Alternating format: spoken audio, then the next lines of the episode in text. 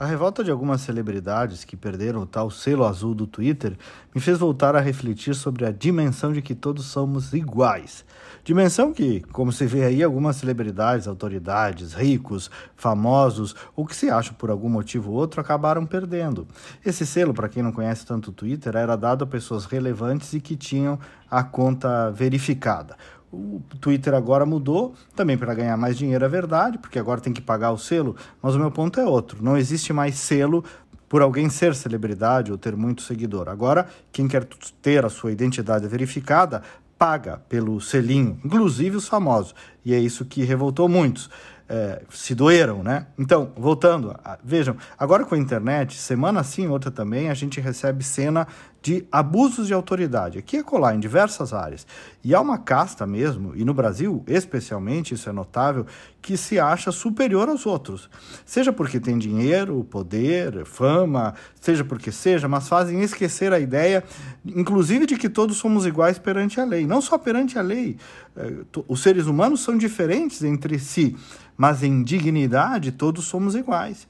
Todos morreremos, por exemplo, e talvez seja esse o aspecto que nos dê cruamente essa noção de igualdade que muitos esqueceram. No fim do dia, amigos, seja rico ou pobre, a morte chegará. No plano espiritual nem se fala, então, a importância dessa noção de que somos mais um na humanidade e únicos perante Deus.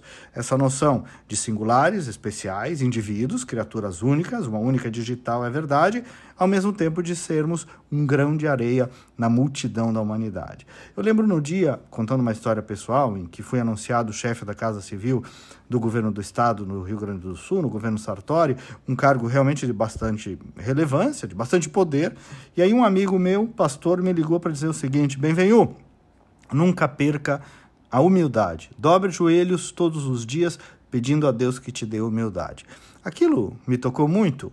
Não sei se cumpri 100%, mas tentei algo tão simples e profundo, porque de fato essas posições de destaque, poder, fama inebriam a gente se a gente não se cuidar. Vejam aí o comportamento de cantores, artistas, alguns jogadores, alguns políticos também, influencers. Se você parar para olhar do ponto de vista estritamente comportamental, psicológico, vai ver patologias latentes.